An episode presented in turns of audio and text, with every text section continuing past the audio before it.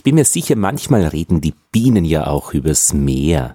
Bienengespräche Nummer 53. Lothar Bodingbauer begrüßt euch und ich habe das deswegen auf meiner Liste, das Meer, weil ich es erwähnen wollte. Ich lese gerade ein Buch, das neu erschienen ist, über das große tiefe Blau, über das wirklich über die Tiefsee.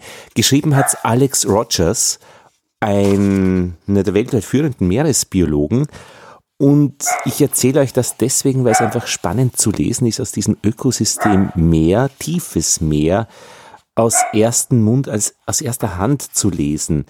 Weil das sind ja auch irgendwie so die Geschichten bei den Bienengesprächen, dass ich versuche oder dass wir vielleicht gemeinsam versuchen, mit Menschen zu reden, die sich in ihrem Gebiet einfach wirklich gut auskennen. Und bei ihm ist es das Meer. Und es ist so spannend zu lesen, er beginnt mit seiner Herkunft, mit seinem Aufwachsen am Boot des Großvaters und was da alles aus dem Wasser gezogen wurde, welche Kreaturen.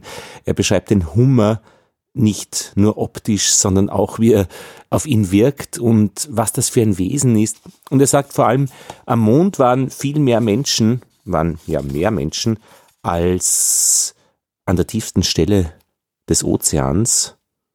Und das ist ja doch ein Argument, einmal genauer hinzuschauen. Es ist spannend. Ich bin da jetzt im zweiten Kapitel auf Seite 54 und kann es nicht erwarten, bis die, äh, bis ich wieder Zeit habe morgen, dann beim Bahnfahren äh, nach Stuttgart, wo ich mit einer Weltraumbiologin sprechen werde, äh, die über Pflanzen im Weltraum äh, erzählen wird.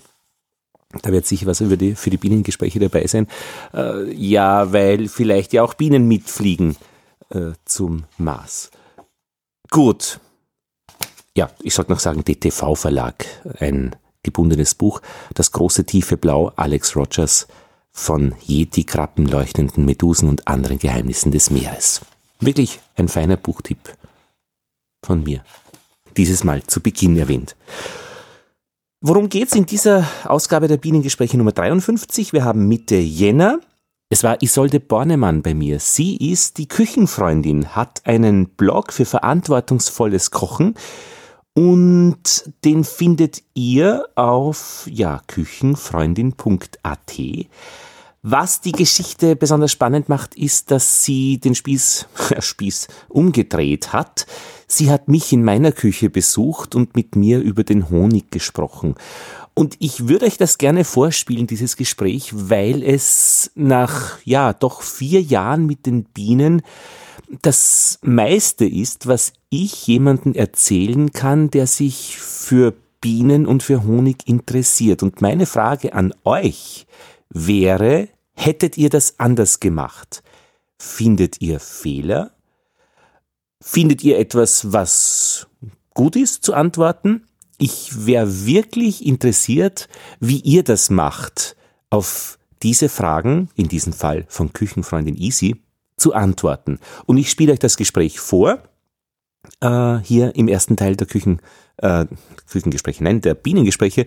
Und ähm, ja, es hört sich für mich eben relativ schwierig an, weil ich da so als Fachmann auftrete, aber nach vier Jahren kann man schon was erzählen. Aber ich hatte da schon ein paar Gebiete, wo ich nicht so ganz sattelfest war. Ich habe es dann angesprochen an dieser Stelle. Das gefällt mir immer am besten, wenn man etwas nicht ganz genau weiß, dass man zumindest weiß, äh, dass man nachschlagen könnte oder wo man nachschlagen könnte. Herr, äh, wenn man den Pilot fragt oder die Pilotin, können Sie dieses Flugzeug fliegen? ist es mir lieber, wenn äh, die Person dann sagt, ich bin mir nicht sicher. Ja gut, also erster Teil, äh, das Gespräch mit Küchenfreundin Easy. Sie hat nämlich einen, ja, das muss ich noch sagen, sie hat einen Podcast, Küchengespräche und ist jetzt in der fünften Folge. Ich habe sie gehört, die anderen Beiträge, und ich kann sie empfehlen, weil man da von Produzenten und Produzentinnen wirklich etwas hört, was man so im Alltag nicht mitkriegt. Wie wird der Schinken gemacht? Da wird intravenös eine Flüssigkeit injiziert. Sie spricht mit Roman Thum über das Handwerk des Schinkenmachens. 160 Jahre Tradition hat seine Firma und sie spricht mit Reinhard Wetter über das Apfelsaftmachen. Ja, dieser Apfelsaft, äh, der hat's in sich kostet relativ viel, aber aus guten Gründen und dieses Gespräch mit ihm über den Apfelsaft kann man hören. Sie spricht mit einer Gastronomin über nachhaltiges Essen, mit Andrea Was und sie spricht eben auch mit mir. Und das werden wir im ersten Teil hören. Äh, der Podcast, auf den ich hinweisen möchte, findet ihr auf küchenfreundin.at und der Podcast heißt Küchengespräche in jedem Podcast-Verzeichnis zu finden. Ich werde dann auch in den Shownotes verlinken. Ja, jetzt rede ich aber schon lange. Im dritten Teil, das wollte ich noch sagen, da geht's dann zur Sache zu den Bienen aus Sicht von Johannes Weber. Er ist in Berlin einer der Stadtimker, die Stadtbienen. .org-Seite wird von ihm und seinem Team betrieben. Ich habe mit ihm ein Korrespondentengespräch geführt. Wie schaut's aus bei den Bienen draußen? Aber nachdem es da still ist, jetzt im Winter, na, so ganz still bei ihm ist es nicht, hat er dann erzählt am Schluss. Er äh, ist vor allem aber auch Zeit, über diesen Hintergrund zu reden, der extrem spannend ist. Er erzählt als äh, Entwicklungshelfer, ich weiß nicht, ob man das heute noch so sagt, ja, Entwicklungshelfer, in Sierra Leone und ja, Liberia. Wir werden über Liberia sprechen und etwas über Sierra Leone, über das Halten von Bienen dort. Und da hat er wirkliche Einsichten bekommen von seinen Besuchen im dritten Teil. Und es geht jetzt los mit Easy und dem ersten Küchengespräch. Küchengespräche. Der Podcast zu Kulinarik und Genuss. Mit Verantwortung gegenüber der Natur. Mit Küchenfreundin Easy und spannenden Gästen zum Thema Essen.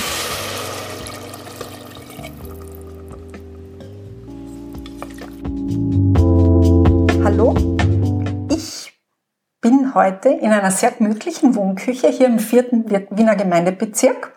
Und neben mir sitzt der Lothar, der Lothar Budingbauer. Und um ihn kurz vorzustellen, der Lothar ist ein Multitalent und ein Multiworker, weil der Lothar macht wahnsinnig viel. Er ist Physiklehrer an einer Abendschule, er ist Radiojournalist und arbeitet für Ö1 und er ist Stadtimker und Podcaster.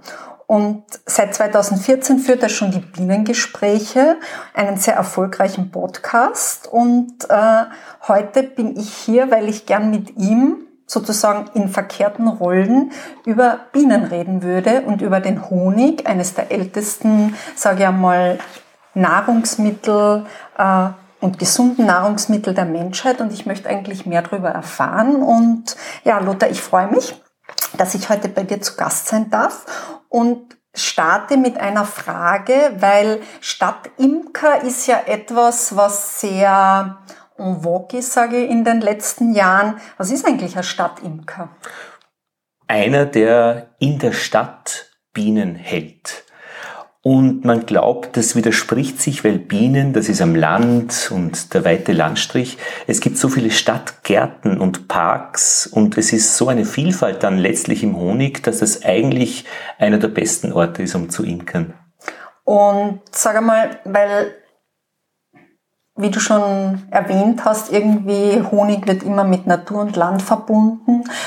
Was ist der Unterschied eigentlich so? Wie wird interessieren, was äh, ist ein Honig, wie schmeckt der anders, sage ich einmal, in der Stadt, als wenn ihr jetzt einen klassischen Waldhonig habt, der irgendwo in Kärnten, in der Steiermark etc. entstanden ist. Also dieses, wo, ist, wo liegen da die Unterschiede und überhaupt kann man beim Honig äh, diese Unterschiede ausmachen. Schmeckt der Honig, der, so wie du, bist ja im, im vierten Bezirk beim Belvedere, da kommt ja dein Honig her, schmeckt der Honig aus Simmering anders als äh, Honig eben aus, weiß ich nicht, Floridsdorf oder ja, wo sind da die Unterschiede und was macht das aus? Also ich habe ein bisschen den Eindruck, jeder Honig schmeckt gut. Und es kommt jetzt wirklich darauf an, welchen Honig man als Kind gegessen hat, weil dieser Honig, wenn man dann diesen Geschmack irgendwann später wieder spürt, dieser Honig der Kindheit schmeckt am besten. Also wenn du jetzt in der Steiermark aufgewachsen bist, Kärnten? wenn du jetzt in Kärnten aufgewachsen bist, in einer Waldgegend, dann wirst du wahrscheinlich diesen dunklen Waldhonig als Kind aufs Honigbrot gekriegt haben. Und wenn ich dir jetzt so einen Honig zum Testen geben würde, würdest du wieder sagen, ja, das ist der Honig so, wie ich ihn gern habe. Wenn ich dir einen Blütenhonig dagegen jetzt aus Wien von hier gebe, dann würdest du den sicher gern haben, aber er würde nicht mehr diese Seiten anstreichen, diese Seiten der Kindheit. Gut, aber das ist ja eigentlich, also was du sagst, stimmt wahrscheinlich total. Der, mein Onkel war auch Imker im mhm. Lavandal und der hat wirklich diesen ganz dunklen mhm. Waldhonig produziert und diesen Geschmack, der ist ja signifikant für mich Honiggeschmack. Ja, das, ich kenne aber natürlich auch viele andere, den Blütenhonig, der ist viel sanfter als jetzt dieser kräftige mhm. Waldhonig. Aber man hört ja immer wieder, und das interessiert mir jetzt eigentlich, äh, dass sozusagen der Stadthonig eigentlich oft vielfältiger ist, dass äh, jetzt ja nicht so weil es so viele Pflanzen gibt oder Blüten gibt oder was auch immer, auch durch die Parkanlagen und eigentlich so eine Vielfalt gegeben ist und das eigentlich so einen positiven ja, Effekt hat sozusagen auf diesen Geschmack des Honigs und was ich eingangs eben gefragt habe, wieso schmeckt der mhm. Honig mhm. vielleicht in Simmering anders als am, am Belvedere, ja?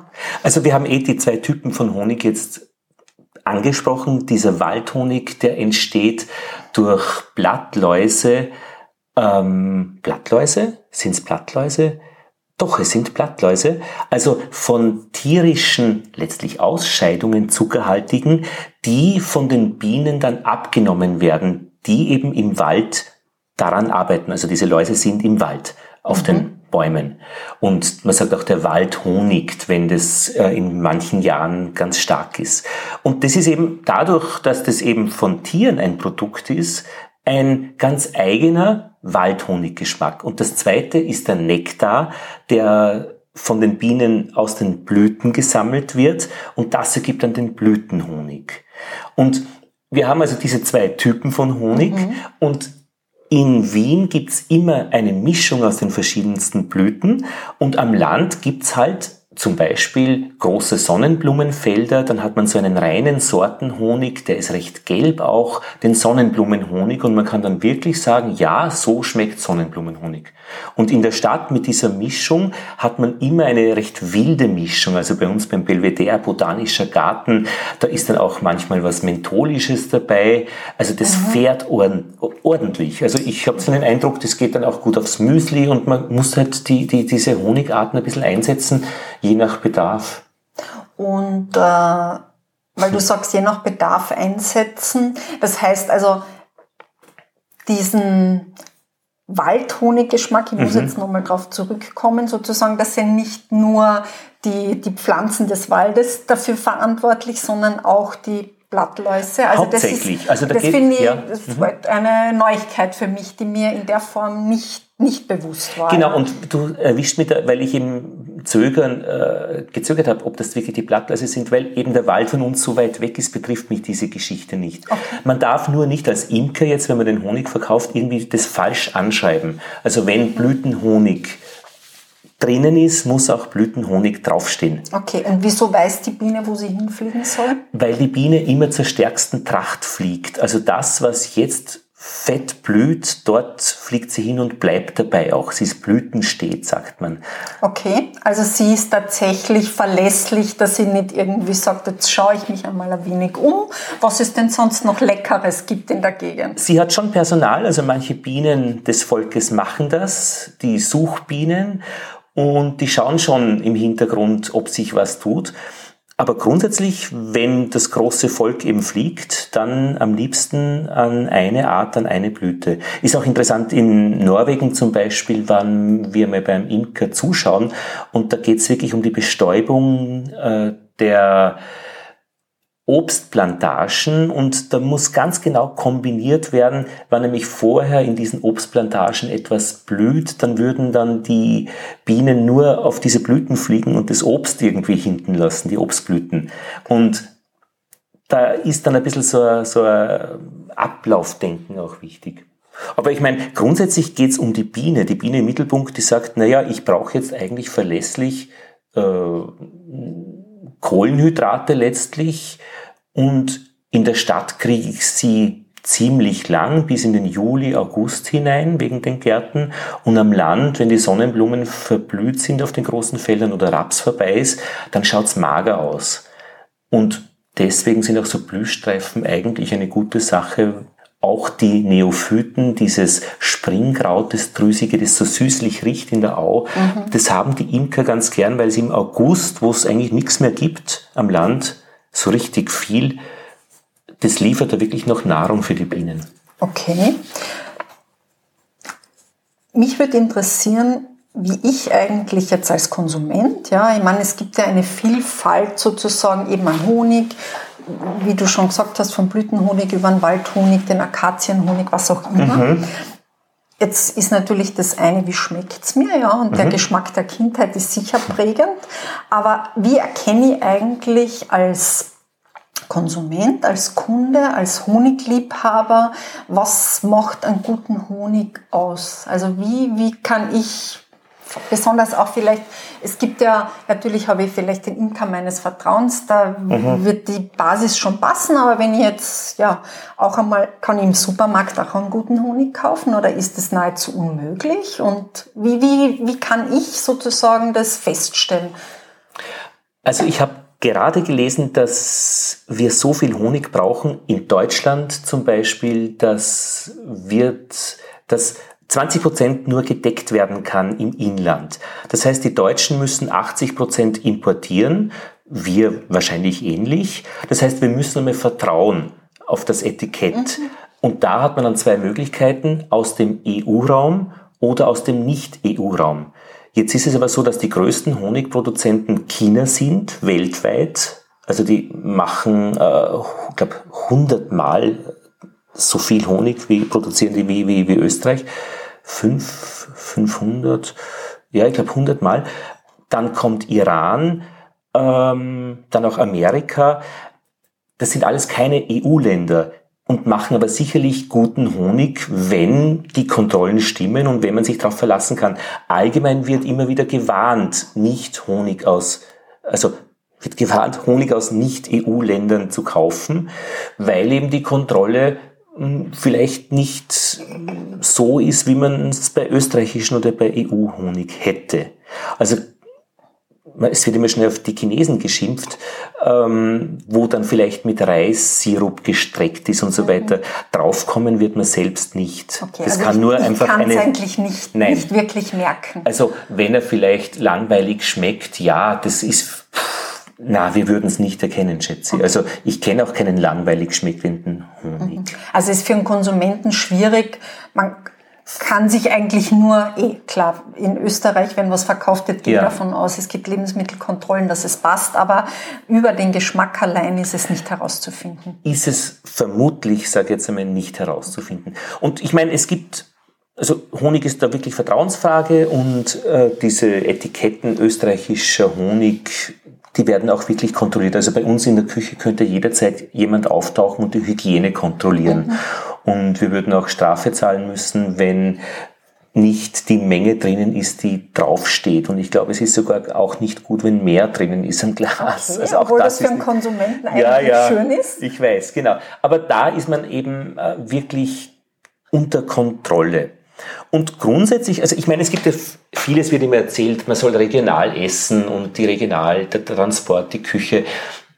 Es gibt wirklich bei Honig ein Argument, den regionalen Honig zu kaufen und zu essen, weil die Bienen ja letztlich das, was sie produzieren, gegen lokale Mikroorganismen schützen müssen. Bakterien, mhm. Pilze und diese Stoffe, die sie hier lokal produzieren, sind natürlich dann angepasst an die lokalen Bedingungen. Mhm. Und wenn ich jetzt da auch lebe und meinen Schnupfen krieg und krank werde und sage, na ja, was hätte ich denn gerne, dass mir besser geht, erscheint es mir persönlich schlüssig, ein Produkt zu konsumieren, das genau diese lokale Komponente gegen diese Mikroorganismen der Gegend, gegen diese Zusammensetzung, mhm. das ist immer so ein, ein wer schon, ist stärker, äh, wer, wer, wer ist schwächer, genau drauf hat. Also für lokalen Honig, finde ich, ist das Argument wirklich stark da. Okay, super. Das heißt, dieser Gesundheitsaspekt sozusagen, man sagt ja, ja. Honig ist das natürliche Antibiotikum ja, ja. und da ist deine Argumentation, dass das Regionale sozusagen das besser erfüllen kann, als wenn ich jetzt einen importierten Honig genau, und nehmen die, würde. Ja. Genau, und die Bienen müssen wirklich verhindern, dass da irgendwas schimmlig wird. Das heißt, mhm. äh, die haben dann auch, äh, die transportieren ja diesen Nektar dann von Mund zu Mund im, mhm. ähm, im Bienenstock und reichen das mit Enzymen an und eben auch mit Stoffen, die dann äh, gegen die Mikroorganismen und, und Hefepilze sind. Und das ist genau der Mix, der funktioniert. Super. Du, und gibt es eigentlich zwischen den einzelnen Honigsorten, jetzt was den gesundheitlichen Aspekt betrifft, auch Unterschiede? Also ist er Waldhonig gesünder als ein Blütenhonig? Oder? Also soweit ich das weiß, ist das ziemlich ähnlich. Also alle heimischen, österreichischen oder auch erhältlichen Honige können dasselbe ziemlich. Es gibt aber sehr wohl den neuseeländischen Manuka-Honig, der eine bestimmte Enzymaktivität höher hat, und zwar messbar höher als unsere Honige. Nur es reichen, sagt man, auch unsere Honige aus, die Dinge zu behandeln, also die, die man behandeln kann. Äh, was heißt behandeln? Die Imker dürfen kein Heilsversprechen machen. Das heißt, wir sagen dann immer, bei mir hilft es, wenn ich Schnupfen habe. Äh, Klar, ich weiß nur, jetzt keine Ärzte und keine genau. Apotheker, aber Honig ist ein gesundes Lebensmittel. Genau, ich, es gibt aber sagen. wirklich diese Tests von neuseeländischen Manuka-Honig, und äh, der äh, dann eingesetzt werden kann gegen Verbrennungen oder bestimmte Arten, also dass die Haut besser heilt. Äh, da kann man aber messbar feststellen, dass es auch wirklich medizinisch gesehen funktioniert. Also von meiner Erfahrung, ich habe mir einmal die äh, mit einer Schere geschnitten beim Waben ausschneiden und so, so eine Schnittwunde, die einfach geblutet hat. Und ich habe mir gedacht, ach Mist, das wird jetzt sicher wieder brauchen, bis das heilt. Und das war aber in Honig gebadet beim Waben ausschneiden. Und es war innerhalb weniger Tage geheilt. Und ich bin jetzt nicht so der Typ, der drauf abfährt auf solche komischen Sachen, die ich nicht kontrollieren kann. Ich habe es nur zur Kenntnis genommen, dass das offenbar wirklich nicht schlecht ist. Super. Du, ein Thema ist ja, wenn der Honig länger steht, der fängt er oft an zu kristallisieren. Ja. ja. Und meine Frage ist, und also das interessiert mich einfach, man soll ja Honig dann nicht zu heiß erhitzen, oder? Weil die mhm. Hitze oder auch wenn ich den Honig in den Tee gebe, was ist da eigentlich die Empfehlung? Darf ich einen Honig in einen heißen Tee geben und darf ich einen kristallisierten Honig in ein heißes Wasser stellen, dass er wieder flüssig wird? Also dieses äh, Erhitzen würde sich, da gibt es einen Faktor, ich glaube HMF-Faktor heißt das, das könnte man messen. Wenn man den immer wieder erhitzt und immer wieder erhitzt, dann steigt dieser Faktor und das will man eigentlich nicht wirklich haben. Von meiner Einsicht in die Thematik ist es so, dass das in unserem Benutzungsverhalten relativ egal ist. Also ich kann natürlich den Honig in den heißen Tee geben und ich kann den Honig, wenn er kristallisiert wird, mit heißem Wasser wieder flüssig oder flüssiger machen. Äh, man würde vielleicht jetzt nicht kochendes Wasser verwenden, sondern einfach, es reicht aus 50 mhm. Grad oder 40 Grad weil man eben diese kochenden Temperaturen nicht braucht. Ich habe das aber nicht, weil unser Blütenhonig eigentlich nie kristallisiert. Das ist eine Art seiner Zusammensetzung.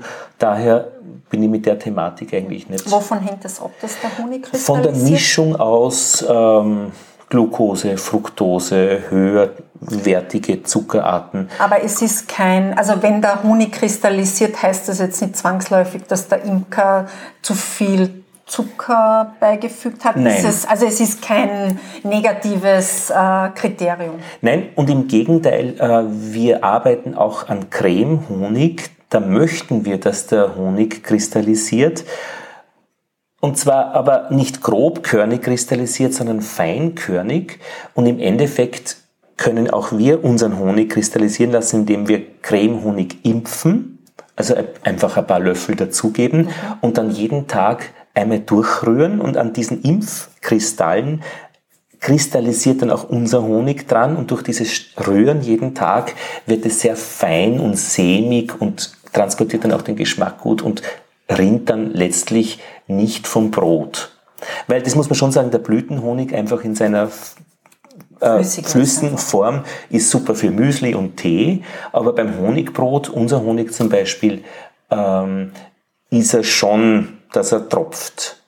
Mhm. Und der Cremehonig, der wird nicht. durch dieses Rühren, genau. also das muss ich mir wirklich so vorstellen, einmal am Tag wird es durchgerührt und damit keine großen Kristalle entstehen, die eben entstehen, wenn du einen Honig ein Jahr lang im, im äh, Kastel hast und wo du sagst, mhm. du würdest den gern wieder verflüssigen. Also das ist das unkontrollierte Kristallisieren und das Cremehonig ist das kristallisierte. Stimmt. Generell, du hast noch gefragt, Qualität, äh, er darf nicht mehr als 18% Wassergehalt haben, weil das ist ein Qualitätszeichen. Ähm, wer mehr Wasser drinnen, könnte er zum Gären beginnen.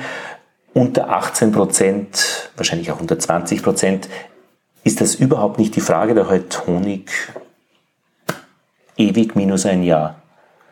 Genau, ich sag, die, die alten Ägypter, da hat man so. ja auch den Honig gefunden, den 3000 Jahre alten, der immer noch genießbar ist. Also genau glaube, es ist das einzige Lebensmittel, was nicht verdirbt. Na, und es ist unglaublich, das ist wirklich wegen dieser Stoffe, die die Bienen letztlich äh, beimengen, äh, wenn sie das äh, anreichern mit Enzymen. Das ist super. Du Lothar, du weißt jetzt wahnsinnig viel über Honig, aber du bist ja sozusagen nicht äh, Imker im Hauptberuf, mhm. sondern Imker im Nebenberuf. Wie bist du eigentlich auf die Biene gekommen? Es ist ein bisschen so wie in der Staatsoper. Man sieht normalerweise das Programm von vorne und wenn man einmal gesehen hat, was da hinten los ist, wie das Programm gemacht wird, dann ist das eigentlich der spannendere Anteil. Und bei den Bienen und beim Honig ist es genauso. Ich kenne das Produkt Honig, habe es immer normal verwendet auf Honigbrot und Tee, im Müsli, aber ihn zu machen ist wie in der Staatsoper, hinten nämlich. Also du arbeitest mit einem Team von 50.000 Bienen plus eins, die Königin. 50.000 sind in einem Volk. Einem Volk. Genau. Und einige davon sind Männer, die immer so gegen, ja, jetzt, jetzt haben wir August, ähm, September, spätestens aus dem Stock geworfen werden, weil es wirklich nicht mehr benötigt werden. Und hat mit, es los, ja. ja, man arbeitet mit diesem Team und erzeugt ein Produkt und es ist ein Prozess. Also der Honig, der Zustand des Honigschleckens ist, finde ich, ein Zustand, aber dieses, dieser Prozess ist irrsinnig faszinierend. Er ist vielfältig, er, es hat eine Logik, so ein Volk, nach dem es funktioniert. Man kann es lernen. Es gibt, sage ich jetzt einmal, 40 desaströse Fehler, die hat man dann auch schnell mal durch und dann geht's. Super. Und wie, du machst das ja jetzt wirklich schon seit 2014, ist das korrekt? Ja, 2014 und jetzt haben wir 2019. Wir haben jetzt das fünfte Honigerntejahr. Sehr schön. Und wie viele Stöcke hast du? Acht und wir haben mit drei begonnen. Und mehr als acht möchte ich nicht haben. Also ich habe jetzt sozusagen zwei Reserve. Wenn irgendwo ein Schwarm ist, dann fahre ich da gern hin und hole den. Einen Schwarm will man haben. Lassen Sie mich durch, ich bin Imker. Also ein Gelblicht aufs Auto oder aufs Rad. Wo findet man so einen Schwarm? Da ruft einen wer an und sagt, hey, äh, bei mir hängt echt was Arges im Garten und holst du das bitte. Okay, also das ist einfach ja, ein, ein, eine wilde Bande, die eingefangen gehört. Und interessanterweise eine äußerst zahme Bande. Die sind mhm. sowas von friedlich, weil die einfach beschäftigt sind, ein neues Haus zu finden. Die sind voll mit Honig, den sie sich vom alten Haus mitgenommen haben. Und die sitzen da um ihre Königin herum, während einige von ihnen einen guten neuen Platz suchen. Und die tun genau nichts. Also man sprüht ein bisschen vielleicht mit Wasser an, wenn man den Schwarm dann holt und klopft dann auf dem Ast und die fallen alle in die Kiste rein und die gibt man dann in seine eigenen Bienenbeute, so heißt also diese, diese Bienenkiste zu, zu Hause dann und die bauen wie wild und freuen sich, dass losgeht. Also einen Schwarm will man haben. Und im Gesetz interessanterweise steht dann auch drinnen, ein Imker darf in der Verfolgung eines Schwarms auch fremde Grundstücke betreten. Naja, dann wunderbar. Das heißt, okay, zum Schwarm sagt man nicht nein, aber sonst bleibst du bei deinen Stöcken. Aber genau, das sind die gesündesten, also die, die, ein Schwarm ist ja die Fluchtmöglichkeit für Bienen wenn sie zu groß werden, das Volk, das ist eine ganz normale Geschichte, aber auch wenn Krankheiten im Volk sind, dann können die abhauen. Und die, die krank sind, bleiben dann zu Hause. Und die, die wegfliegen, sind dann wirklich vital und, und begeistert. Und gründen dann und einfach gründen ein, ein, neues Volk. Volk. Okay. Und das ist schon super. Also das mit der Königin, also angenommen, die Königin stirbt im Volk, dann wäre normalerweise alles aus, weil die Königin die einzige ist, die einfach wirklich sinnvoll Eier legen kann. Aber die Bienen haben dann, wenn die Königin stirbt, ein paar Tage Zeit, wenige Tage, drei, vier, bestehende, geschlüpfte Bienenmaden mit Gelee Royal zu füttern und daraus entwickeln sie dann mit, entwickeln sich dann mit diesem speziellen Futter, das ist extrem eiweißreich, neue Königinnen. Und das ist der, die Chance für die Bienen eben zu überleben, wenn irgendwas mit der Königin passiert. Weil die wollen ja nicht aussterben. Nein, und die Bienen gibt es, ich glaube, mehrere hundert Millionen Jahre ähm, und die sind noch nicht ausgestorben. Das ist auch gut so. Wobei man eben sagt, äh, die Varroa-Milbe ist ein bisschen schwierig zu handhaben. Also man glaubt, dass die Honigbienen in Österreich zum Beispiel sterben würden, würden sich die Imker jetzt nicht um dieses Varroa-Management kümmern. Das ist einfach auch eins der herausforderndsten Geschichten. Die, die das schlecht machen, haben wirkliche Winterverluste. Also die kommen dann nicht über den Winter, diese Bienen. Es gibt aber andere Stimmen, die sagen, na ja, dann würden sich halt irgendwie die stärksten Völker, die mit der Varroa-Milbe, das ist so eine Zecke, die im Rücken sitzt, die damit zurechtkommen und es wird schon irgendwie weitergehen. Weil meine, bei uns habe ich es jetzt in der Form noch nicht gehört, aber in Deutschland war immer wieder das Reden vom Bienensterben. Ja, ja. Also das ist auf diese Milbe auch äh, zurückzuführen. Genau, das ist auf die Milbe zurückzuführen und die Viren, die sie mitbringt, wenn sie da den Bienen irgendwie reinsticht und dann werden Viren übertragen mhm. und das ist das eigentliche Problem. Was vielleicht auch noch tolerierbar wäre, wäre nicht dann die Biene vielleicht geschwächt, weil irgendwo Pestizide versprüht worden sind. Das ist auch so eine Summengeschichte. Irgendwann ist es dann zu viel und sie überleben es eben nicht. Und da gibt es dann eben einen großen Aufschrei immer, der auch wirklich hilft und notwendig ist, ähm, dass man einfach die Völker nicht verliert, sonst gibt es es nicht. Das bringt mich gleich zum nächsten Thema. Wie bio und nachhaltig ist in dein Honig? Wir haben, sag ich von meiner Seite her, Bioqualität, weil wir keine Chemikalien verwenden, die das verbieten würden. Also wo man eben ähm, diese Varroa-Milbe zum Beispiel damit behandelt. Also wir machen es biologisch. Wir haben einen eigenen Wachskreislauf, dass da auch nichts Fremdes reinkommt. Mir persönlich ist die Zertifizierungsgeschichte im Moment zu stark. Ich finde es nicht notwendig. Ich brauche nicht extra Geld dafür und ich habe mich damit auch noch zu wenig beschäftigt. Es ist sicher gescheit und in der Imker-Ausbildung in Wien wird es nur biologisch gelehrt. Also wir haben es eigentlich auch nur mhm. biologisch gelernt. Okay, also ihr seid biologisch, aber ihr seid nicht biologisch zertifiziert. Genau. Auch genau. etwas, was es ja in der Landwirtschaft sehr oft gibt, dass viele sagen, sie wollen sich dem Prozedere nicht aussetzen, ja. sind aber eigentlich eh Biobauern. Genau, und das finde ich auch durchaus glaubwürdig. Ich glaube, dass diese Kontrollen schon sehr gut sind, weil sie einen gemeinsamen Standard dann auch entwerfen. Und die Demeter-Imkerei ist zum Beispiel die stärkste Bio-Imkerei. Also die haben die schärfsten oder die, die kritischsten Kriterien. Und das ist schon gut. Das ist, die denken da auch noch an die Biene, dass ihr gut geht. Also wesensgemäß Imkern ist da das, äh, dass, dass man ihr nicht den ganzen Honig nimmt. Diese Angst übrigens, dass der, der, Imker, der, der Imker Zucker reingibt äh, und irgendwelche krummen mhm. Dinge dreht, muss man, finde ich, nicht haben, weil das sind ganz getrennte Teile in der, im Bienenstock. Also unten ist das Bienenvolk mit den Waben, wo es brütet und da wird auch im Herbst dann der Zucker, den man füttert, eingelagert. Aber im Frühling, wenn es losgeht, kommen neue Kisten drauf. Die Winterreserven mit dem Zucker des Vorjahres werden rausgenommen und alles neue, Nektar, Honig, wird dann oben in diese Honigräume eingelagert. Das heißt, das Zufüttern ist eine Sache für den Wintervorrat. Absolut für den Winter. Im Juli wird abgeschleudert. Das heißt, diese Honigräume kommen weg. Mhm. Und es gibt also überhaupt keine Gefahr, dass dann irgendeiner Weise das Zucker, den, den Zucker, den ich dann verfüttere, dorthin kommen würde. Und es ist irgendwie so ein Deal. Also die Bienen brauchen Kohlenhydrate für den Winter, damit sie ihre Muskeln brr, brummen können, damit es warm wird. Sie können halt nur Honig machen. Den nehme ich ihnen und dafür kriegst du von mir Zucker und Stichwort Bio wenn ich dann den billigen Rübenzucker einkaufe, der mit Neonicotinen produziert worden ist, dann ist es scheinheilig als Imker, wenn ich mhm. das machen würde, wenn ich das machen würde. Ähm, also ich müsste eigentlich den äh, Bio-Zucker einfüttern, der dann einfach wirklich sehr, sehr viel teurer ist. Und wir haben ein äh, Mais-Sirup, den wir verfüttern.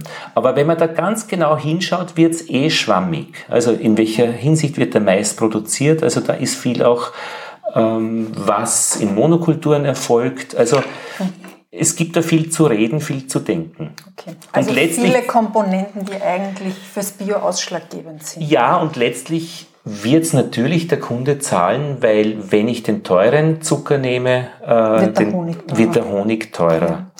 Du, eine abschließende Frage noch zum Honig selber. Du hast gesagt, ihr schleudert es dann im Juli. Ja. Wird dann noch einmal geschleudert? Nein, das war's. Einmal.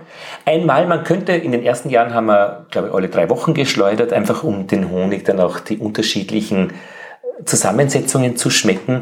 Aber eigentlich schmeckt der Honig bei uns am besten, wenn man wirklich nur einmal schleudert, wo alles an Mix drinnen ist und die ganze Vielfalt eben äh, der Blüten in den Gärten der Stadt. Wenn man sich fürchtet, dass der eventuell Abgase und so weiter, die würden wann ins Wachs gehen, weil sie fettlöslich, also wachslöslich ja. sind und nicht in den äh, wasserlöslichen Honig. Und es gibt Messungen, die absolut zeigen, dass da überhaupt keine Befürchtung bestehen muss. Also von dieser Seite. Von der Seite ist es Honig sehr okay. Sehr schön. Hm. Ich würde jetzt von dir noch gerne ein bisschen was wissen und zwar erstens glaube ich einfach, weil es interessant ist, wo kriege ich denn eigentlich deinen Honig? Ja, indem du mich kennst und vorbeischaust ja, oder schon, aber wenn jemand zuhört und vielleicht auch gerne einen hätte. E-Mail schicken oder anrufen. Du sprichst eine Schwachstelle an. Also wir haben jetzt ungefähr 200 Kilo Honig und das ist mit acht Völkern wirklich schon recht viel eigentlich. Und ich bin aus einer Lehrerfamilie und habe eines nicht gelernt, verkaufen. Ähm, Jetzt ist das erste Jahr, wo das meine Frau macht, weil man sich wirklich sinnvoll damit kümmern muss. Also die Kundinnen und Kunden haben wirkliche Bedürfnisse, die wollen nicht einfach lang telefonieren und mit mir in Kontakt treten, die hätten gerne ein Glas Honig und das schnell. Ähm, ja, dann muss ich irgendwo hingehen. Ah, wie geht denn das? Am Stand oder in einem Geschäft oder Boah, also verkaufen ist ein eigenes Ding. Ich mache es gern und rede gern mit den Leuten, aber ich rede dann meistens viel zu viel. Also die schauen dann schon ins Leere irgendwie. Also und meine Frau macht das besser. Die sozusagen der, der Messestand ist jetzt das falsche Wort, aber irgendwie du stehst nicht gerne irgendwie im am Stand, am Markt irgendwo herum und verkaufst dein Honig. Das ist jetzt nicht dein Vertriebsweg. Ich glaube, ich würde das gerne machen, aber in dieser ganzen Bandbreite an sonstigen Tätigkeiten ist das nicht meine Stärke. Das würde mal so okay. sehen. Also ich genieße es, wenn ich Leute treffe, die sich wirklich für unseren Honig interessieren. Und ich denke mal, derzeit müssen sie sich noch zu viel einhandeln mit dem Honig, wenn sie ihn kaufen. Also Kontakt und äh, eben dann äh, okay. es ist, es ist ich komme dann mit dem Hund vorbei am Abendspaziergang und stelle den auch zu. Das ja, manche. ja, vielleicht. Genau. Also ist ja also, auch nicht das Schlechteste. Na, du bist ja ein sympathischer Mensch. Also. Naja, und der sympathische Hund. Und man kriegt ihn ja auch los. Also das sind ja Mengen, die man auch wirklich dann verkaufen kann, auch ohne großes Getöse. Also interessant wäre vielleicht ein Webshop oder so, aber man findet eine Website, äh, wenn man Honig Wien Belvedere eingibt und dort findet man alle Kontaktdaten, auch die Preise. 18 Euro pro Kilo. Ähm, ich finde das unfair gegenüber Familien mit Kindern. Also ich finde, die brauchen billigen Honig in großen Töpfen in Kilotöpfen. Am Land kriegt man den auch billiger in Kilotöpfen. Allgemein sagen die Imker, verkauf ihn nur in eher kleinen äh, Gläsern, dann kannst du mehr dafür verlangen, musst auch mehr dafür verlangen, wenn es Bio ist. Ich finde, es muss für Menschen, für Familien, die viel Honig essen, ob Kinder oder nicht, ist jetzt völlig egal, günstig zugänglichen Honig geben. Aber billiger kann ich ihn nicht wirklich machen, mhm. weil ich dann einfach für die alle arbeite. Und eh, das wieder, weil du hast ja einen ziemlichen Aufwand dafür, ah, sozusagen. Schon, dann ist der Preis auch nachvollziehbar. Ich glaube, das ist, das spießt sich jetzt. Wir bisschen. verdienen auch mit 18 Euro jetzt nicht Mörder viel Geld, aber in irgendeiner Weise äh, kommt dann schon mit diesem Betrag mehr Geld rein, wie man ausgegeben hat wenn man die Arbeitszeit nicht rechnet. Also Imkerei ist ein Hobby, das sich, das zumindest keine Kosten verursacht. Ja, ich glaube.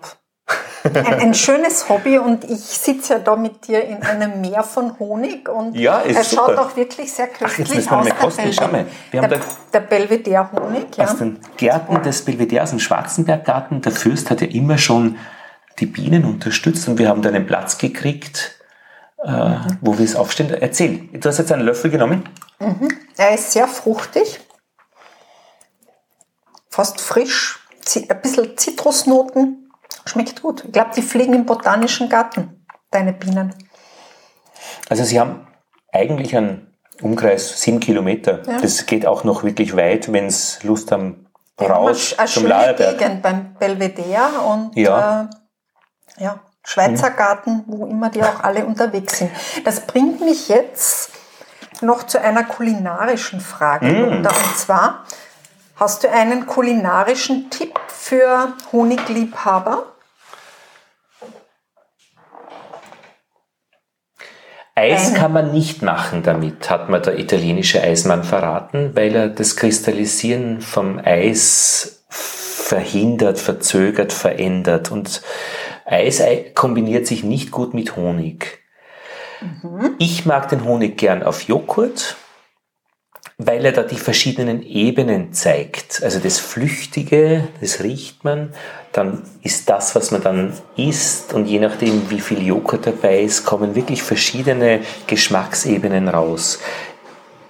Müsli ist eine große Stärke, Smoothies ist eine große Stärke von Honig und Tee natürlich auch, wenn es Kräuter- oder Früchtetee ist, aber vor allem ein Honigbrot, wenn du das als kulinarisch bezeichnen würdest. Natürlich. Ich finde, das ist die große Stärke des Honigs. Brot, eine gute Butter und ein guter Honig, das ist eine Köstlichkeit. Nein, es ist das und Butterbrot ja schon eine Köstlichkeit, wenn es gut also beide Zutaten Absolut. Und da gibt es zwei Strategien. Die einen äh, streichen den Honig auf die Butter drauf und lassen das so und die anderen streichen die drauf und vermischen das beide und ver vercremen das. Mhm. Und ähm, ich habe das von meiner Frau kennengelernt.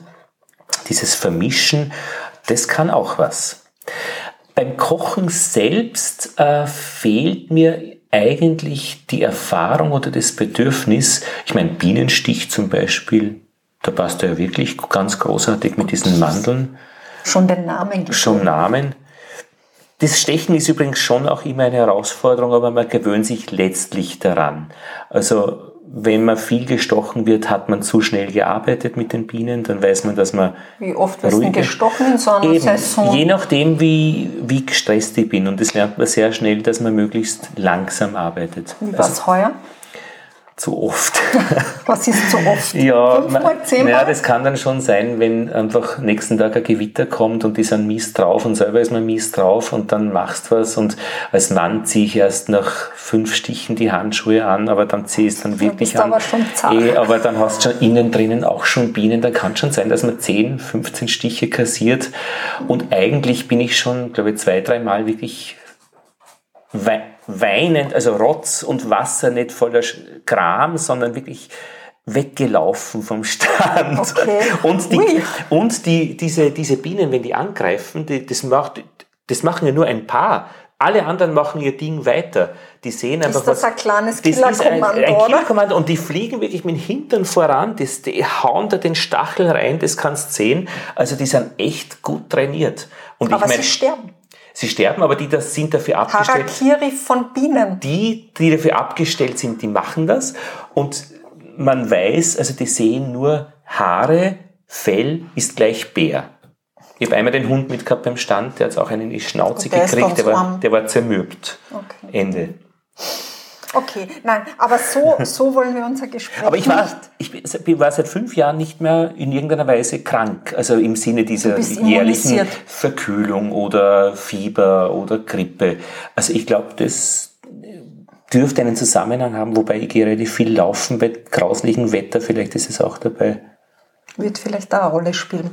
Einen Tipp hätte ich noch, äh, was man mit dem Wachs machen kann. Äh, da gibt's wirklich Möglichkeiten, dass man Fisch zum Beispiel mit heißem Bienenwachs übergießt und das wird dann wirklich gegart in diesen, mit dieser Umhüllung. Das macht irgendein Wirt in Wien auch schon, wo jemand, den ich kenne, die Bienen, das Bienenwachs hinliefert. Ich glaube im Steirer Eck. Ja, das, das hat was mhm. und ist sicher eine, eine interessante Geschichte, weil letztlich das Wachs genauso interessant ist. Und das äh, würde ich auch bei dir kriegen? Ja, doch. Sehr schön. Ja. Also Super. wer Bienen hat, hat süß im Winter und hell auch. Lothar? Das war alles sehr spannend und es gibt eine Frage, die möchte ich dir noch zum Abschluss stellen, weil die möchte ich eigentlich immer jedem stellen. Auch eine kulinarische Frage. Hat nicht notwendigerweise was mit der Biene zu tun, kann aber. Was ist eigentlich dein Lieblingsgericht?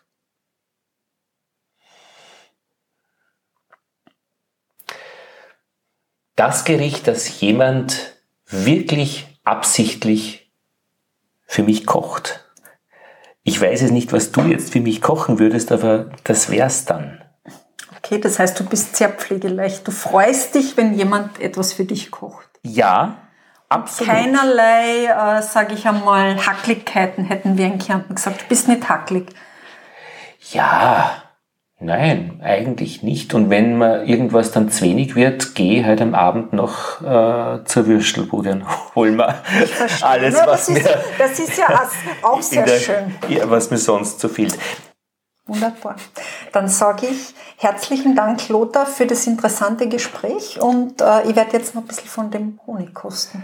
Danke für dein Interesse. Schön war's.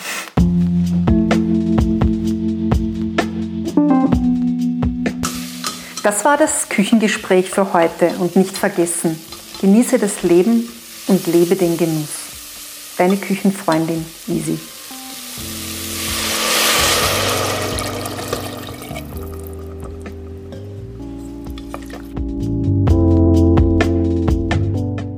Ja, hallo. Servus Johannes, hallo. Servus. Wir haben Mitte Jänner 2020 eine wunderschöne Jahreszahl und wir haben damit auch ein bisschen Zeit, im Korrespondententeil wieder über, sage ich mal, Konzeptionelles zu sprechen. Also nicht die aktuellen Fragen, was ist los am Bienenstand draußen, weil da ist jetzt halt nicht so viel los. Aber was gibt es an Ideen und Konzepten und, und ja, in diesem Fall eigentlich überregionalen Netzwerken die Stadtbienen. Und äh, Johannes, du bist unser Korrespondent und du bist in Berlin. Ja, hallo. Könntest du dich ein bisschen vorstellen? Wer bist du? Äh, genau, ich bin äh, Johannes Weber äh, und Gründer von Stadtbienen. Ähm, ich äh, bin selber eigentlich ähm, Ingenieur für erneuerbare Energien also äh, habe jetzt, äh, sage ich mal, von meiner Ausbildung her nicht zwangsläufig gleich etwas mit äh, Biologie oder mit Bienen äh, zu tun, ähm, sondern habe äh, die Bienenhaltung ja, als Hobby entdeckt, äh, 2011, 2012 und äh, habe angefangen in Berlin Bienen zu halten und äh, habe mir damals dann überlegt, äh, okay, wie kann ich ein Konzept gestalten, was es mir ermöglicht, äh, sag ich mal, so flexibel äh, wie nur denkbar äh, Bienen zu halten, auch unter anderem an meinem Balkon. Und äh, so ist die Bienenbox entstanden. Und aus der Bienenbox hat sich dann der Stadtbienen e.V. entwickelt und so weiter. Und äh, genau, und habe das quasi immer parallel äh, gemacht äh, zu meinem Studium und jetzt auch aktuell quasi zu dem, was ich äh, sonst so treibe als, äh, sag ich mal, äh, Gutachter für erneuerbare Energien ähm, läuft das immer so ein bisschen parallel bei mir. Ja, ja, du kommst als Gutachter wahrscheinlich an viele Standorte, triffst viele Menschen. Genau, also jetzt in, in der Hinsicht bin ich äh, viel im globalen Süden auch unterwegs, vor allem in meinem Fall in Liberia und Sierra Leone und arbeite dort für die Gesellschaft für internationale Zusammenarbeit äh, unter anderem oder die Welthungerhilfe, die dort Projekte haben im äh, Solarbereich, also so allgemein ländliche Elektrifizierung, könnte man sagen. Und spielen da Bienen in diesen südlichen Gegenden eine Rolle? Äh, sie, ja, sie spielen eine Rolle. Jetzt bei mir spielen sie eine Rolle, weil ich dann auch äh, quasi dann angefangen habe, äh, an dem äh, Projektstandort in Liberia auch ein äh, Bienenvolk mir zu besorgen und habe dieses Bienenvolk dort in einer Topper Hive ange, äh, angesiedelt und äh, mhm. das ist natürlich sehr spannend. Äh, dann äh, später habe ich dann auch meine Bienenbox äh, dann mitgenommen und Jetzt gibt es ein Bienenvolk in einer Topper Hive und daneben ein Bienenvolk in einer Bien, äh, Bienenbox. Und äh, das ist natürlich für mich äh, ein Riesenerfahrungsschatz, äh, den ich da, sage ich mal, für mich da entdeckt habe, weil es einfach ein ganz anderes Arbeiten ist mit den Bienen und man auch einfach viel besseres Verständnis dafür bekommt, wie eigentlich auch, äh, naja, wie, wie, wie ein wildes Honigbienenvolk dann so leben würde, wenn man es äh, dann sehr, äh, quasi dem, äh, wenn das möglich wäre, sage ich mal. Das wird ja nicht die Kanika-Biene sein oder Backfast. Nee, nee, nee, nee, nee. Das ist, äh, das ist nicht die Kanika-Biene, das ist nicht die Backfastbiene. Die Biene, sage ich mal, zu beschreiben. Ich habe mal äh, ein paar Bienen mitgenommen und äh, habe die hier äh, ins äh, Institut geschickt und wollte mir die bestimmen lassen. Es hat aber nicht funktioniert. Also ich war bis jetzt nicht erfolgreich.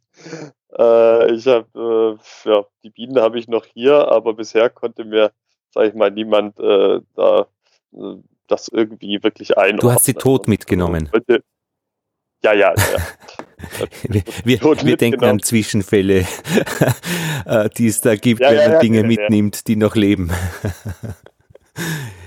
ja, ja, aber es sind funktionierende Honigbienen. Eingepackt mhm. und ja, also, genau, und habe das dann versucht, äh, sie bestimmen zu lassen, aber es hat äh, bisher war ich da nicht erfolgreich, aber ich muss da auch noch dranbleiben. Aber es sind funktionierende Honigbienenvölker oder eine, aus einem funktionierenden Honigbienenvolk, also nicht Wildbienen, die jetzt äh, auch, keine Ahnung, äh, ein bisschen Honig machen für sich selbst. Ja. Nee, also es sind jetzt keine Wildbienen im Sinne, es sind auf jeden Fall äh, Honigbienenvölker, die ich da habe. Es sind natürlich tendenziell kleinere Völker, es sind äh, tendenziell äh, Völker, die natürlich auch um einiges mobiler sind als die Völker, die wir hier haben.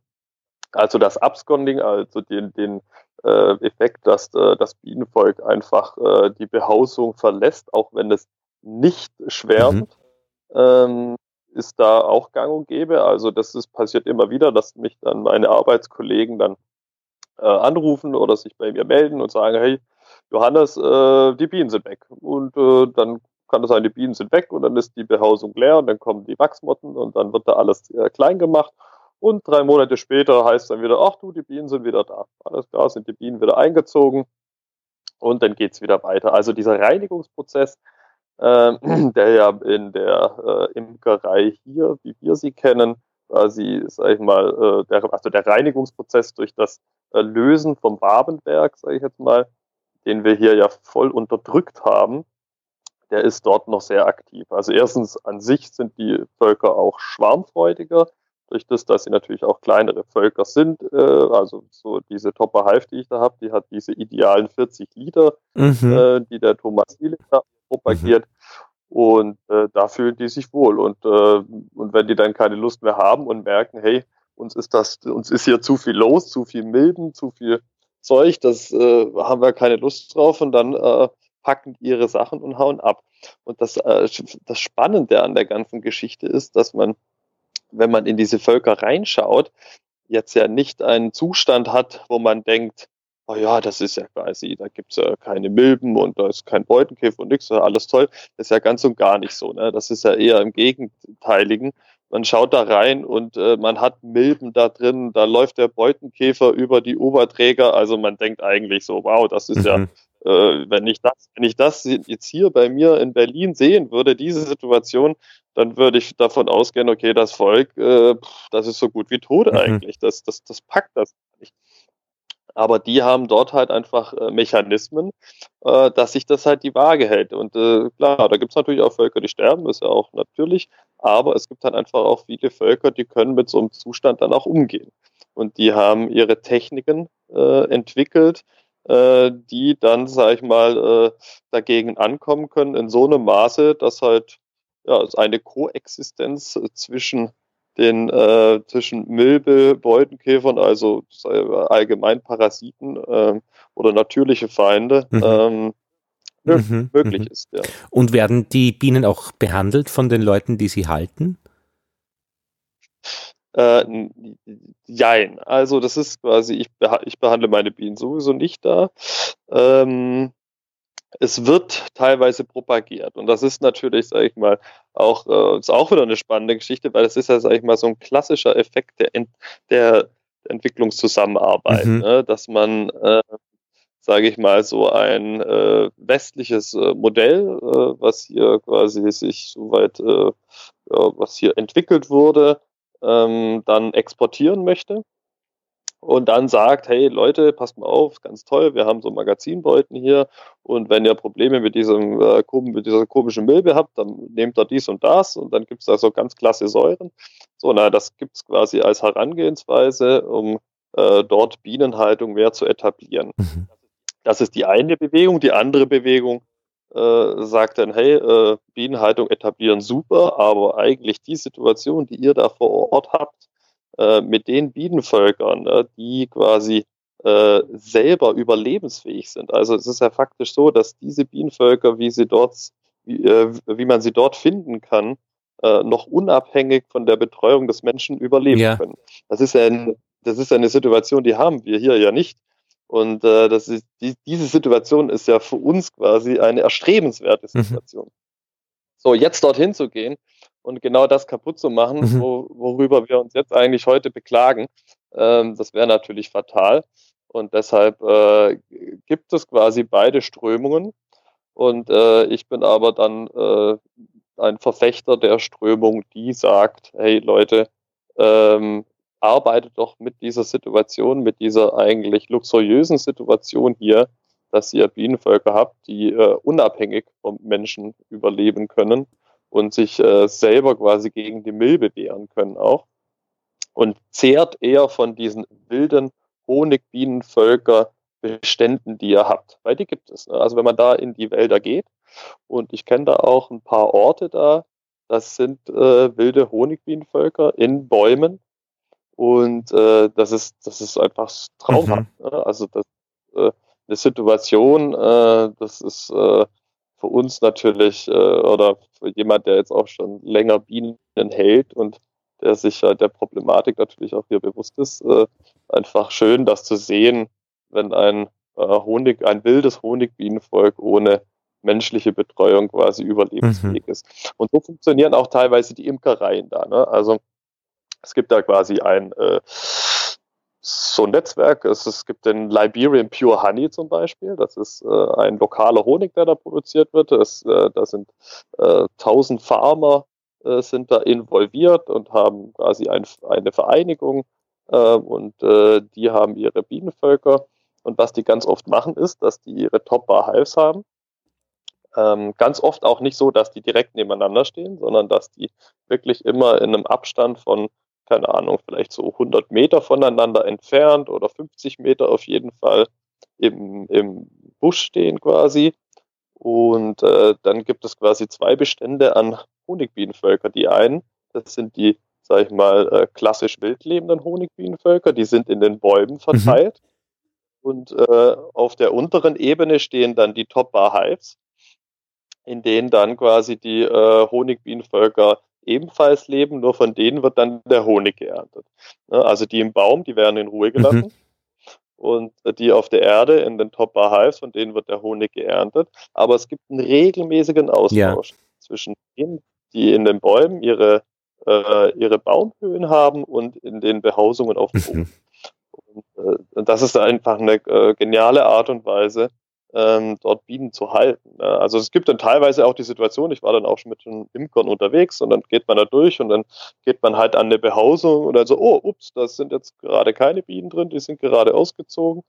Ähm, na gut, aber dann äh, kommen die auch wieder zurück. Ne? Da wartet er einfach zwei, drei Monate, dann sind die auch wieder da. Und ist das vom menschlichen Faktor her jetzt im Gleichgewicht auch dadurch, dass da keine Ausbeutung stattfindet, weil man eben aus den Bäumen nicht jetzt über die Maßen Honig rausnimmt, abzieht aus dem System.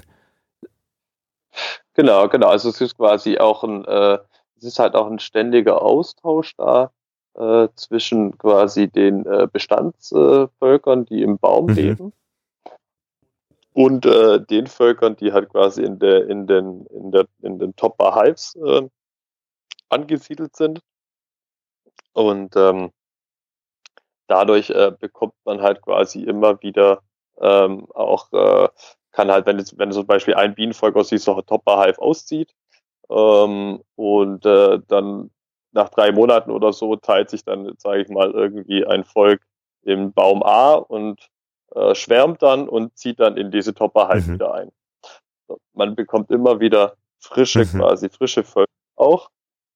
Und dadurch äh, erneuert sich das ganze System auch immer wieder. Ne? Also es ist nie so, dass man einfach diese, diese, diese, diese statische Herangehensweise, mhm. die ja quasi bei so etabliert wurde durch diese äh, Domestizierung in einer Form von, okay, ich habe hier meine Behausung, und hier, hier soll das Bienenvolk sein und das Bienenvolk soll maximal groß und maximal viel produzieren und es soll maximal äh, oder es soll am besten gar nicht aus dieser Behausung, sage ich mal, äh, in irgendeiner Form aussehen, mhm.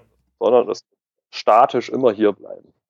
Und äh, durch dieses Bestreben, was wir halt äh, in den ähm, Bienenvölkern, die wir so quasi hier für uns gezüchtet haben, äh, so integriert haben, das, das Bestreben, das äh, hat halt hat halt nicht nur seine Vorteile, mhm. ne, sondern die, die, äh, die, äh, die, Diversität und Austausch, der halt dort stattfinden kann, ähm, der kommt halt auch den Bienen sehr zu. Und du sprichst über Liberia, ein Land ähm, in der Nähe des Äquators, sehr grün, viel Wald. Ist das ein genau. cooles Land? Ähm, Liberia, also ich bin so Liberia, Sierra Leone, da ist, ähm, das sind auf jeden Fall, also äh, coole Länder, ja. Äh, kühl ist es meistens nicht, aber es ist, äh, ja, es ist einfach, äh, so, dass man, man kann das, äh, was hat seine schönen Seiten, das hat aber auch so seine, äh, seine, seine harten Seiten. Das ist, ja, ähm, inwiefern? Äh, der lange Bürgerkrieg, ähm, mhm also 14 Jahre Bürgerkrieg hinter sich. Ähm, da ist auf jeden Fall auch viel äh, Leid passiert und äh, das, äh, das Land ist, äh, sage ich mal, nach äh, Human Development Index und äh, Bruttosozialprodukt oder wie auch immer, ist das äh, sehr arm und äh, das, das sieht man natürlich auch vor Ort. Ähm, das hat richtig schöne Seiten in Form von, dass man super Strände hat. Man hat, äh, wenn man surfen geht, hat man traumhafte Wellen. Ähm, man hat das ganze Jahr warmes Wetter, also so, dass man äh, äh, ganzjährlich quasi äh, schwitzen darf.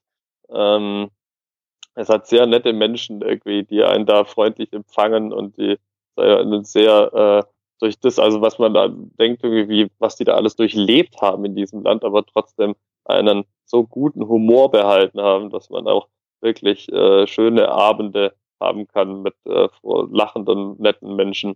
Also es ist äh, sehr, sehr motivierend, hm. da auch zu arbeiten, aber zeitweise einfach auch durch das, dass es da eine schlechte Infrastruktur gibt, dass ich nicht mehr einfach, sage ich mal, ja, so im Arbeitsalltag äh, ja, etwas äh, aus dem Internet bestellen kann und es wird einfach nach Hause geliefert mit der Post. Mhm. mhm. so ganz banale Geschichten, die man einfach gewohnt ist, wo man denkt, oder wenn ich einfach nur was in der Stadt besorgen will und dann merke, wow, es äh, gibt einfach äh, nicht das, was ich jetzt benötige und wenn ich es äh, möchte, dann muss ich jetzt drei Wochen warten, bis ich es aus Deutschland mhm. irgendwie äh, sorgen kann. Also es sind dann einfach so die Hürden, die man dann hat aber die hat man auch dann mehr im Arbeitsalltag quasi, glaube ich. Mhm. Hauptstädte Monrovia ja, und Freetown, also Liberia und Sierra Leone. Mhm. Also über ist touristisch auch wirklich, sag ich mal, sehr attraktiv. Ja. Das ist ein bisschen das Rio von Westafrika, sagt man, äh, mit, äh, mit, mit Hügeln direkt am Meer, mit äh, traumhaften Nationalparks. Mit Nationalparks, ja, also das ist wirklich auch touristisch mhm. äh, attraktiv mhm. Johannes, und wenn man auf deine Seite schaut, stadtbienen.org, äh, sieht man nicht nur dich alleine, sondern einerseits in Summe sieben Menschen, die gemeinsam mitmachen. Und wenn man ein bisschen schaut, was sie tun, Finanzen und Koordination, Kursentwicklung, Teamassistenz, Social Media, fachliche Beratung und Unternehmensprojekte, äh, kriegt man schon den Eindruck, dass das ähm, ein bisschen gewachsen ist, die Stadtbienen jetzt als Konzept. Und drunter gleich ein Bild mit ungefähr 20 fröhlichen Menschen, die Referentinnen aus dem Jahr 2018, 2019, unter anderem auch äh, Victor Fernand Hernandez, den wir kennen von einer der Ausgaben der Bienengespräche aus Kassel, Stadtimker in Kassel. Also da ist dir, da ist euch etwas gelungen, äh, eine Gruppe, eine, ein, ja, und weil es eben viele Städte sind, da ist ja auch Wien dabei, mit Gottfried, den ich nicht kenne, aber den werden wir kennenlernen. Hallo Gottfried. Nikolaus aus Zürich, Mönchengladbach, Kassel, eben München, Hamburg. Ein Netzwerk zu bilden. Was, was ist das? Die Stadtbienen? Genau, was sind die Stadtbienen? Also die Stadtbienen. Finde einen Kurs in deiner Stadt. Das ist ja großartig. Das ist eigentlich Stadt. Also die Stadtbiene kann man inzwischen als äh, Bildungsinstitution bezeichnen. Mhm. Ähm, so will ich das quasi nennen. Also wir haben uns auf äh, Bildung spezialisiert und wir bieten unterschiedliche ähm, Seminar-, Kurs-, äh, Konzepte ähm, an, die äh, im, im Kontext oder den Kontext Bienen behandeln. Also so vom Orientierungsseminar, also für Leute, die sich erstmal in der Bienenwelt orientieren möchten in Form von äh, sind motiviert und möchten die Bienen retten, sage ich jetzt mal, aber äh, müssen am Ende auch so ein bisschen wissen, okay, was bin ich eher so der Wildbienen oder Honigbienen oder was für ein Typ bin ich oder eher so der Gartentyp, bis zu, ähm, ich mache einen Imkerkurs, äh, äh, ganzjährige Betreuung quasi äh, und äh, Praxistermine.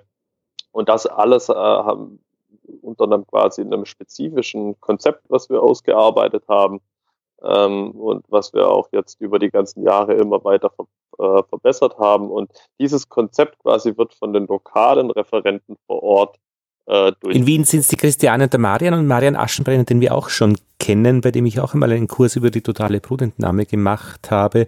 Und im Wien Imkerkurs 2, sieben Termine. Ähm, ja.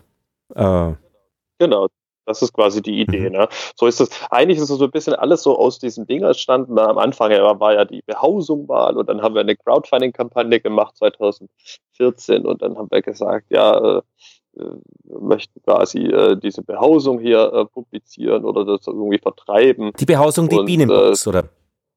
Genau, die, genau, die Bienen. Die man auch findet auf eurer Seite, ja, genau. Also eine Box, die man auch auf dem Balkon hängen kann äh, und eben, wo immer auch sofort die Kritik da war, dass da Bienen zu Menschen kommen, die keine Ahnung haben, wie man damit umgeht und die Imker, die Bestehenden kriegen Angst, weil eben die Krankheiten auch ihre Bienen gefährden. Das brauchte eine Antwort. Genau, und das war und das war, genau, und das war der Hebel. Genau das war die Problematik, dass wir am Anfang erst die Behausung hatten, dann kamen die Leute und sagten, ja, die einfach die Behausung, ihr müsst den Leuten auch zeigen, wie das geht. Und dann haben wir gesagt, ja klar, können wir auch machen, ja, kein Problem, dann machen wir doch einen Kurs. Und dann haben wir einen Kurs gemacht, dann haben wir den Leuten gezeigt, wie es funktioniert, dann haben wir den in Berlin und in Hamburg und dann in München und dann da und dann da und auf einmal, bam, äh, jetzt inzwischen in 30 Städten. Mhm. Und äh, aus dieser aus dieser Motivation heraus äh, zu sagen, äh, okay, können wir gut verstehen, dass ihr möchtet, dass wir die Leute dazu ausbilden, können wir auch anbieten und inzwischen ist es eigentlich das, was uns größtenteils trägt sogar. Ja, ja, also das die Software dazu, also die, äh, das Wissen, das, die, die Bildung. Wir haben genau, ja auch zum Beispiel genau. einen billigen Hund. Unser Hund war 200 äh, Euro, ähm, Mischling, aber wir haben in die Hundeschule äh, das Geld gesteckt. Jetzt haben wir einen billigen Hund mit Top-Ausbildung Und das ist schon ganz okay. Also äh, die, die, die Idee, die Ausbildung wirklich zu verstärken.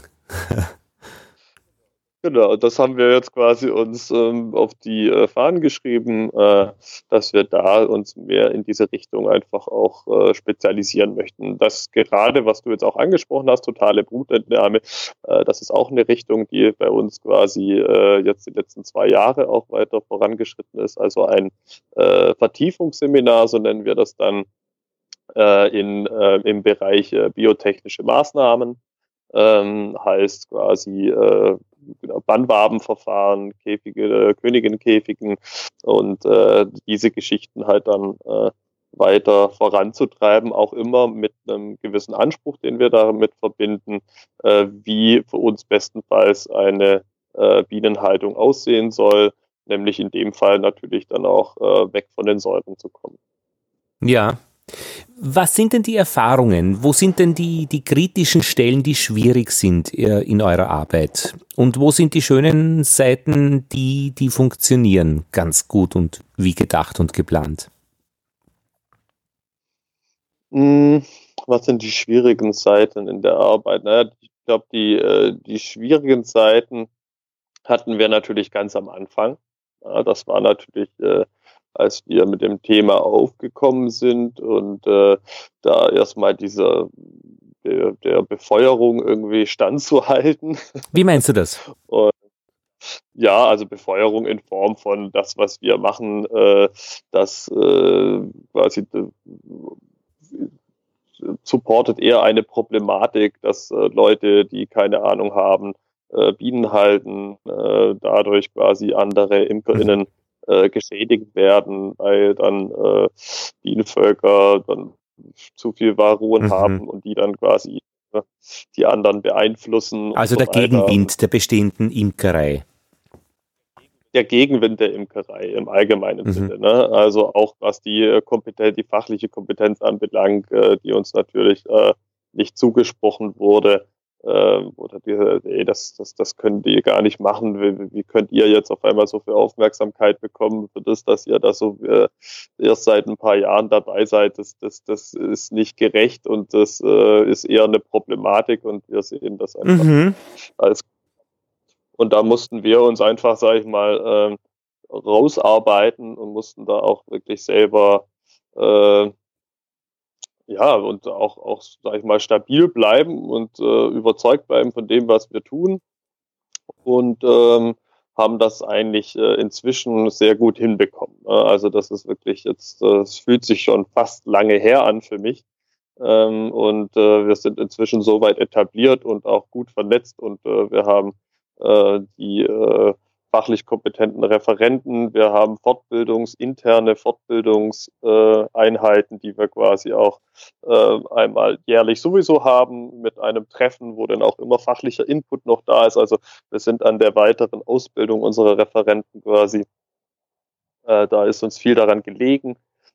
Und äh, quasi aus dem Grund können wir uns da jetzt auch relativ oder können wir uns da sicher sein, dass das, was wir machen, äh, fachlich fundiert ist und, äh, und das merkt man auch. Ne? Der Gegenwind, da ist da einiges geringer geworden.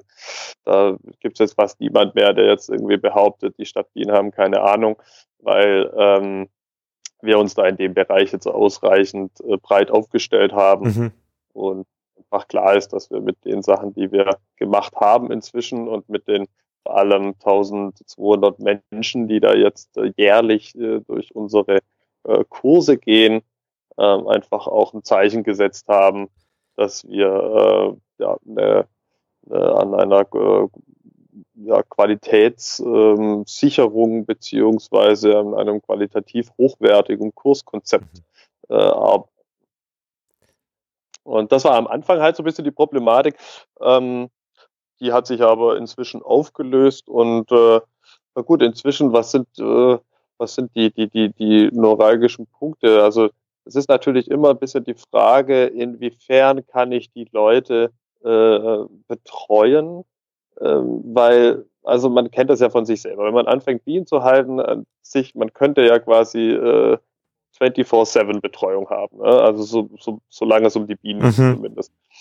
Ähm, und das ist natürlich nur im begrenzten Rahmen von uns irgendwie äh, machbar, weil natürlich so, so ein Referent, der hat eine begrenzte Zeit und äh, der Referent, der hat 15 TeilnehmerInnen und es gibt äh, 15 äh, Bedürfnisse, die dann natürlich da äh, auf ihn zukommen und es gibt halt einfach ein gewisses äh, Ausbildungskonzept und auch ein gewisses Zeitpensum, was integriert ist in dieses Ausbildungskonzept.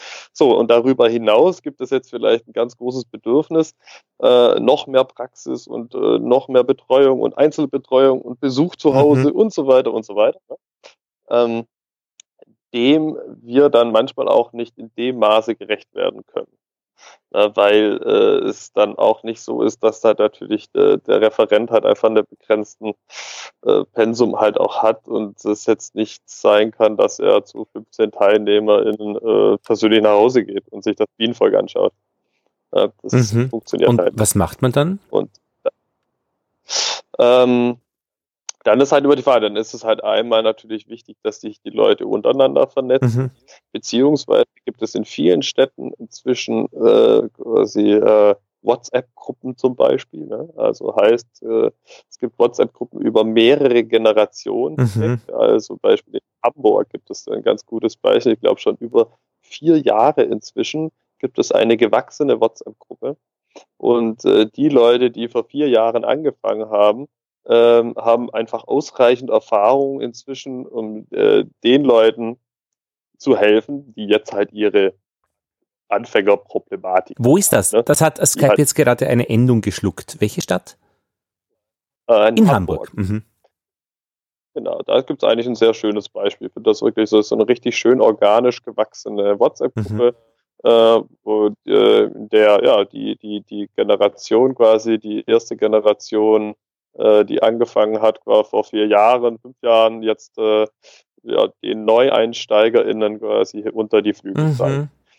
Und ich meine, das wäre ja an sich das Konzept des Imkerpaten im bestehenden Vereinskonzept, die ja, Genau. die die es ja gibt, aber eben in den bestehenden Vereinsstrukturen. Und es Genau. sind ja viele Leute Ja. wahrscheinlich auch bei euch dabei, die eben nicht in diesen bestehenden Vereinsstrukturen äh, versammelt sind. Gehe ich einmal davon aus. Genau, das ist genau, das ist am Ende genau die Zielgruppe, auch nur das Klientel. Ne? Äh, Die sagen, ja, ich bin jetzt nicht so heiß auf den Verein, ich mache jetzt hier so einen Kurs und äh, bin eher so ein bisschen der unabhängigere Typ, sage ich mal, Mhm. und äh, schaue dann, wie ich mich danach quasi äh, vernetze auf digitale Art und Weise, äh, beziehungsweise ob ich dann mal hier und da vielleicht dann ein äh, Symposium Mhm. oder einen Kongress um mich dann spezifisch weiter Aber die Probleme, die sind ja sehr analog, die sind dann sehr real. Also da braucht man dann einen Menschen bei sich, abseits von Symposien und Weiterbildung, die über Bildschirm oder, oder auch Audio oder Video funktioniert. Genau, ja, ja. Also klar, bei Ze- zeitweise bei Geschichten, die jetzt gerade, sag ich mal, in den, in den ersten zwei Mhm. Jahren vorkommen, äh, da ist dann manchmal schon so, dass man dann dass die Leute dann dastehen und sagen, hey, boah, ich äh, weiß jetzt einfach gerade nicht mehr weiter, ich kann das nicht interpretieren, was da vor mir Mhm. passiert. Das ist Ja, ja, ja. das Problem. Ähm, und äh, aber da sollen quasi diese Gruppen, die dann da entstanden sind, äh, die sollen da Mhm. Schaffen. Die Leute dann in diese WhatsApp-Gruppe schreiben, hey, wohnt denn nicht jemand äh, hier äh, bei mir um die Ecke? Das ist mein Standort äh, und kann mal bei mir reinschauen. Mhm. Oder oft müssen das ja gar nicht Leute sein, die dann irgendwie, was weiß ich, zehn Jahre Bienenerfahrung haben. Es geht ja oft eher darum, sage ich mal, so einen Dialog auch zu Mhm. haben ja, Ort und einfach so ein bisschen ins Gespräch, okay, was hast du gefunden? Ja, ja, ich habe da mal das gesehen und keine Ahnung, ah ja, oder frag mal den, der könnte, da, oder einfach so, ne, dass man selber ist man dann einfach so ein bisschen in so einer Sackgassensituation und, äh, immer, und ja, braucht dann einfach einen anderen Menschen, mit dem man sich austauschen kann. Und das funktioniert über solche Gruppen eigentlich. Aber ist das der einzige Ja. Weg? Gibt es da noch was anderes auch? Was anderes. Also gut, solange die Leute in den äh, Kursen sind natürlich. Ne? Also ist einmal natürlich die interne Kursvernetzung, die äh, generationsübergreifende Vernetzung, sage ich mal, über solche Gruppen. Ja. Äh, natürlich über E-Mail-Verteiler. Also darüber quasi ranzukommen. Dann, wir hatten das am Anfang mal äh, gehabt, dass wir ähm, so Stammtische etablieren mhm. wollten. Ne? Also, dass wir gesagt haben, okay, jetzt Hamburg, München, ne, fangen wir mal da an, wo wir irgendwie so äh, äh, sehr präsent sind und äh, es geben den Leuten die Möglichkeit, äh, so, ja, so einen Stammtisch zu etablieren. Ähm, was aber nicht so ganz einfach ist, das wirklich auch zu mhm. betreuen. Mhm. Also mal zumindest, wenn man das äh, äh, mit den begrenzten Kapazitäten irgendwie äh, sieht, die wir dann haben, sowas wirklich, sag ich mal, dann äh, zu initiieren und durchzuführen. Also wir hatten das dann eher bei den Leuten belassen und haben gesagt, hey, äh, die Möglichkeit gibt es, ihr könnt so einen Stammtisch machen, ihr könnt den Verteiler weiter nutzen, das können wir euch anbieten. Wir können die Getränke beim ersten Stammtisch bezahlen vielleicht mhm. noch und dann aber muss es irgendwie äh, von euch ausgehen. Ne? Und das, wir können keinen Moderator stellen mhm. oder Moderatoren stellen, die jetzt quasi, sage ich mal, die Sache einberuft, die dann so Fragen-Antwort-mäßig dann dasteht. Mhm. Und, äh, bestenfalls noch äh, natürlich dann dafür bezahlt wird. Äh, das, das, das funktioniert nicht. Das äh, ist quasi, könnten wir uns als Verein dann nicht leisten. Äh, wenn, dann funktioniert das halt, weil jemand motiviert ist und zum Beispiel der andere in Berlin, da weiß ich, der macht das auch noch und das gibt's auch noch, den Stammtisch hier und der ist selber quasi ehrenamtlich, sag ich mal, motiviert, seine äh, Gruppen, die er quasi ausgebildet hat, äh, generationsübergreifend, den, äh, weiß gar nicht, wie viele Termine die dann im Jahr haben, aber die haben dann irgendwie einfach ihre drei, vier Termine oder so. Ähm, da treffen die mhm. sich, ne? einfach also Restaurant XY oder Bar irgendwas. Und, äh, und er ist dann auch da und moderiert mhm. auch ein bisschen. Ne? Oder das, funktioniert halt ganz gut. Es muss halt immer so eine Person geben, die sich halt den Hut aufsetzt und sagt, okay, ähm, ich äh, schreibe da irgendwie ein Datum, ich schreibe eine Uhrzeit, ich gucke nach einem Ort äh, und äh, bestenfalls äh, habe ich jetzt auch noch ein bisschen äh, äh, die nötige Kompetenz, um dann halt auch ein bisschen Fragen mhm. da, ja. dafür da zu sein. Und wenn das, das hat aber auch zeitweise auch nicht funktioniert. Mhm. Ne? Es ist so ein bisschen, es ist so, ja, es ist nicht so ganz einfach. Vor allem halt, wenn die Leute, ja. muss man halt auch sagen, durch die Kurse durch sind, ähm, dann äh, trennt sich halt auch nochmal ein Stück. Ne? Dann gehen, teilweise gehen die Leute dann auch in den Imkerverein, das kann schon auch sein, ne? Dass die dann mhm. sagen, ja gut, jetzt bin ich ja, jetzt, mhm jetzt will ich mich auch tiefer vernetzen, ne, dass ich die dann in den Imkerverein gehen. Was ich glaube ich auch eine gute Idee ist. Also die auszulassen, fände ich gar nicht so geschickt. Man muss ja, wie auch immer, also zumindest in irgendeiner Weise in Verbindung zu treten. Also das ist schon ganz gut, ja, finde ich. Ja, wir, sagen das den Leuten auch. Also wenn die da quasi durch sind, äh, und, äh, und äh, also das ist jetzt nicht so, dass wir da in den Kursen irgendwie äh, es quasi äh, verheimlichen. Ja, ja, nein, nein, eh nicht, aber ja. Mhm. Meist sind ja die Referenten selber auch in den Vereinen. Ne? Genau. Das ist ja nicht ja, so, dass die und auch in den Imkerschulen, also wie es zum Beispiel in Wien die, die Imkerschule im Donaupark und so weiter. Also das ist ja auch ein, ein, eine Ausbildungs, äh, eine imkervereinsnahe Ausbildungsstätte und so. Also da gibt es ja dann. Ja, genau. Ich meine, ja, die, mhm. und, und, ist auch ganz neu da, ne? ja, genau. Und, und äh, auf biologischer Basis wird ausgebildet, äh, also dass da nicht extra umgeschult werden muss, dann äh, von, von herkömmlicher Imkerei zur, zur biologischen. Und ich meine, diese bestehenden praktisch diese Ausbildungs- und die Wissensprobleme denen zu begegnen bei Stadtbienen und Menschen, die in der Stadt Bienen halten möchten. Da gibt's eben verschiedene Wege und ihr habt eben mit diesem Ausbildungsweg einen Weg beschritten, der die Leute auch wirklich äh, zu Bienenhaltern macht, die aktiv sind. Ich meine, in Montreal, äh, Alveole, da hat uns der Manuel Hempel erzählt, ähm, der die Leute dort besucht hat, die haben das in die Richtung entwickelt, dass sie eine ein, einen großen Betrieb machen, die diese Stadtbienen an den jeweiligen Standorten bei den jeweiligen Menschen dann auch supporten und versorgen. Also das ist dann eine andere äh, Linie, wie das gemacht wird. Also die machen, du meinst, die machen die äh, Betreuung. Die machen die Betreuung und die machen wirklich mit Imkern, Imkerinnen und Imkern fahren da mit dem Bus ihre Touren ab und die Leute, die Bienen halten möchten, lernen das nicht, sondern bestellen sich eben dieses Service äh, der ähm, Betreuung der Völker. Das sind Privatpersonen? Das können Privatpersonen sein oder Firmen oder eben äh, im Sinne des Konzeptes der betreuten ähm, Honigbienenstandplätze. Ähm, ja, das machen, das machen wir ja auch quasi. Es gibt auch bei uns den äh, Unternehmensbereich und äh, der das funktioniert nach demselben Prinzip am Ende. Mhm. Ne? Es gibt quasi äh, Stücke, die wir dann äh, aufbauen. Ähm, auf den, auf, ja, zumeist eigentlich Firmengelände. Ja. Ähm, Dächern. Und mhm. dann werden Genau, Dächern oder sonst äh, irgendwo quasi, wo die dann Platz haben. Ähm, und dann werden die Bienen von uns betreut, beziehungsweise werden auch die MitarbeiterInnen ausgebildet. Ja. Ah ja, genau. Mhm. Und dann gibt es eben. Aber das machen wir nicht mit Privatpersonen bis jetzt. Also zumeist sind das dann immer quasi irgendwelche ja, ja. Unternehmen, die. Und dann gibt es auch noch diese Schulimkerei, die haben wir eben auch kennengelernt, ähm, zum Beispiel auch in Hamburg, äh, wo man dann das mit wirklich mit dem Schulbetrieb kombiniert und Kurse anbietet, äh, die dann im Rahmen des Lehrplans auch durchgeführt werden.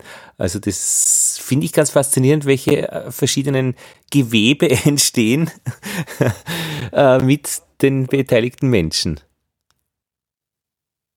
Bist du ja, also das ist ja das ist Schul Schulbereich finde ich echt super spannend. Wir haben jetzt hier in der Rüdli-Schule in Berlin äh, haben wir jetzt auch ein Bienenprojekt, äh, und äh, da wird quasi ein Bienenvolk dort äh, betreut und auch in den Unterricht integriert. Und es gibt eine Bienen AG, die sich jede Woche äh, zwei Stunden Zeit nimmt. Mhm. Und äh, dort quasi, ja, halt dann die einzelnen äh, durch das Bienenjahr ja. geht. Ne? Also theoretisch so. Da habe ich, äh, ja, Entschuldigung. Ja, ich habe noch äh, gerade nämlich ähm, Kontakt mit äh, Undine Westphal aus Hamburg gehabt, die eben Schulimkerin ist, mit der wir auch eine gemeinsame Bienengesprächsepisode gemacht haben. Und sie hat jetzt ein neues Buch herausgebracht, Bienen und Blumen, Bienenschutz im eigenen Garten. Wissenswertes aus dem Reich der Botanik für Imker, Bienenretter und Gartenfreunde, aber unten dann rot, Extrateil 20 Unterrichts- und Projektideen für Kinder und ganze Schulklassen. Ich werde es verlinken mit Gruß an Undine, mm, weil eben das schon eben äh, mir immer ganz gut gefällt, wenn man die Schule nicht nur den äh, Lehrerinnen, den geschätzten Lehrerinnen und Lehrern überlässt, sondern wenn das Leben ein bisschen hineinfliegt. Und da braucht es aber auch Anleitung, Ideen und Expertise, also diese, diese Ausbildungsseite, die ihr auch als Kurse dieses andere Ende wieder macht. Total. Ja, und ich glaube halt auch, also im Schulbereich sehe ich einfach ein riesen äh, äh, Bedürfnis eigentlich auch. Ne? Also da sehe ich auf jeden Fall, dass in Zukunft äh, da ein größerer Ausbau mhm. stattfinden mhm. sollte, was in Schulen anbelangt.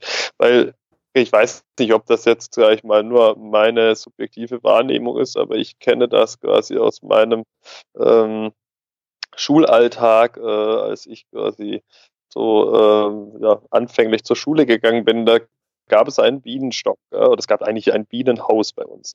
Und ich kann mich an Mitschüler erinnern, die jetzt nicht auf derselben Schule waren, sondern in anderen Schulen, äh, erinnern, dass die sowas auch hatten. Mhm. Und äh, irgendwie erscheint es mir so, als wäre es früher auf jeden Fall etablierter gewesen, dass es ein äh, Bienenhaus äh, gab, äh, was halt irgendwie ähm, an, der, an die Schule angeknüpft war, angesiedelt war.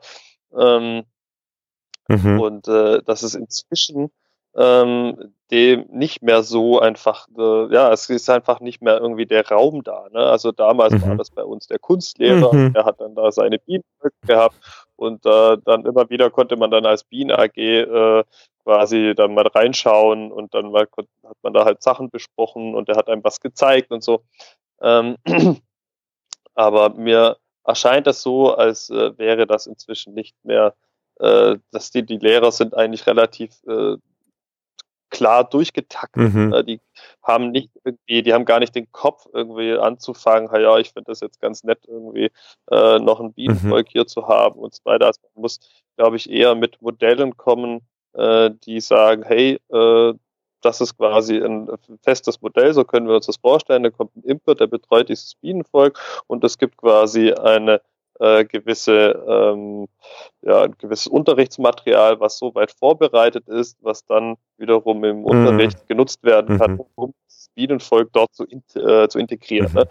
Ähm, ohne dass mhm. jetzt quasi zwangsläufig das eine Person geben muss in der Schule, die sich ja, ja. jetzt den Hut aufsetzt sagt, ich habe die Verantwortung ja. für das Bienen. Ich habe es ja nicht geschafft, bei unserem Abendgymnasium, wo ich unterrichte, Bienen zu installieren. Einfach platzmäßig am Dach dürfen wir nicht raus aus, rech aus rechtlichen Gründen, obwohl es schon Möglichkeiten gäbe. Ich konnte einfach die Bienen nicht installieren. Ich fände es ganz interessant, ähm, weil man kann eigentlich an den Bienen sehr viel lernen, äh, unter anderem auch ähm, eine Website aufzustellen, eine so schöne wie ihr zum Beispiel sie haben habt. Ähm, da gibt es auch grafische Gestaltung, da gibt es Inhaltsaufbereitung, ähm, es gibt äh, Marketing, es gibt äh, das Finanzielle, das Rechtliche. Du kannst im Wesentlichen das ganze Leben lernen anhand der Bienen und der Arbeit mit Bienen. Das, das ist immens. Und wenn man dann vor allem noch in die ganze naturwissenschaftliche genau. Richtung. Na klar.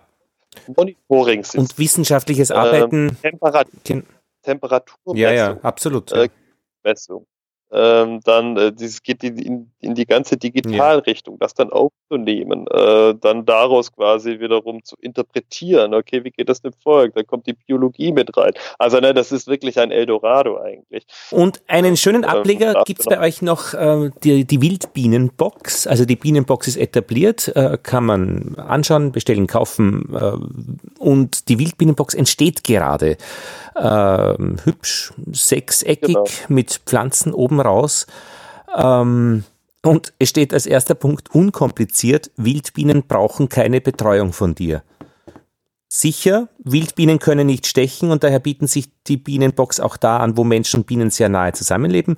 Und nachhaltig, die Wildbienenbox wird von der Berliner Werkstätte für Menschen mit Behinderungen hergestellt und versendet.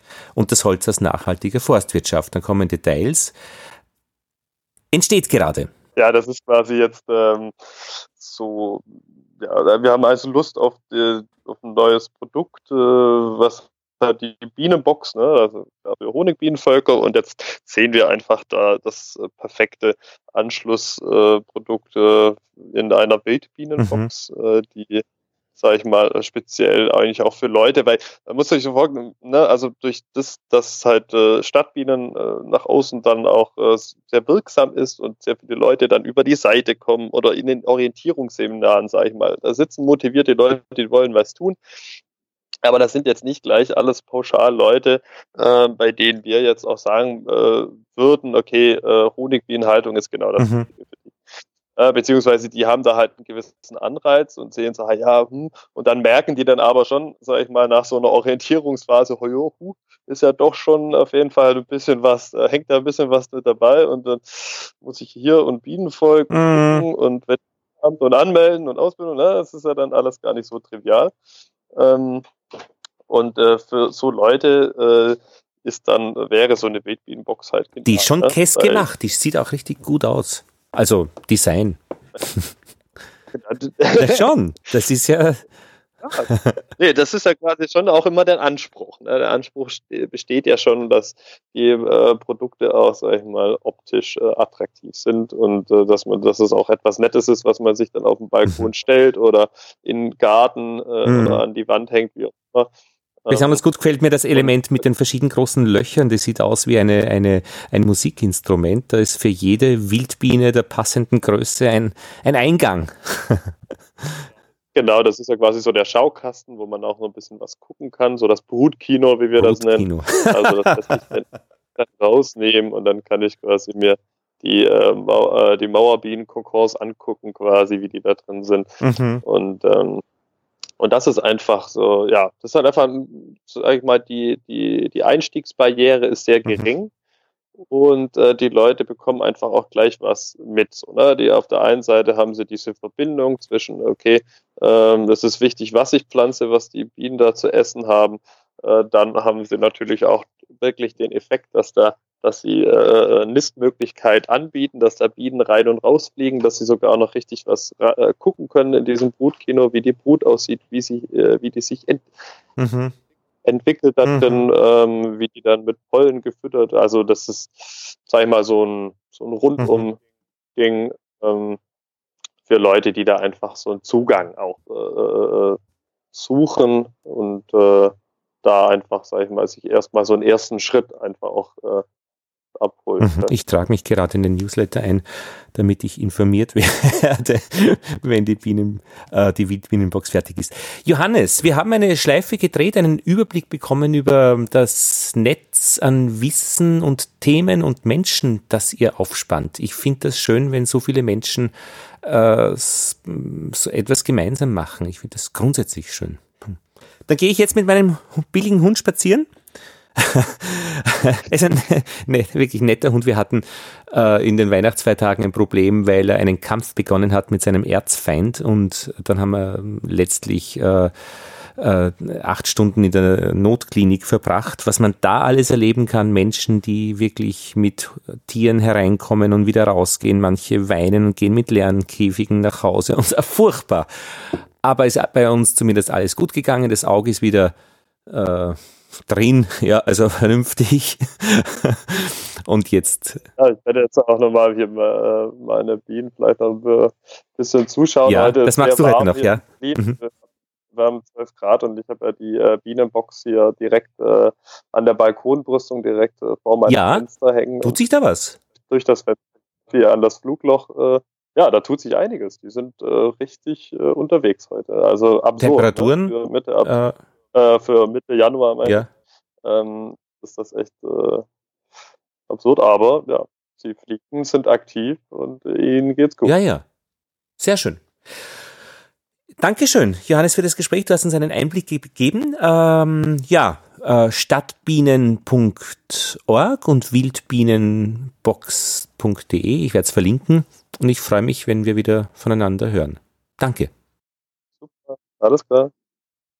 Das war's. Lothar Bodingbauer verabschiedet sich. Ich bin immer sehr dankbar über eure Rückmeldungen, Ideen ähm, an feedback at bienenpodcast.at.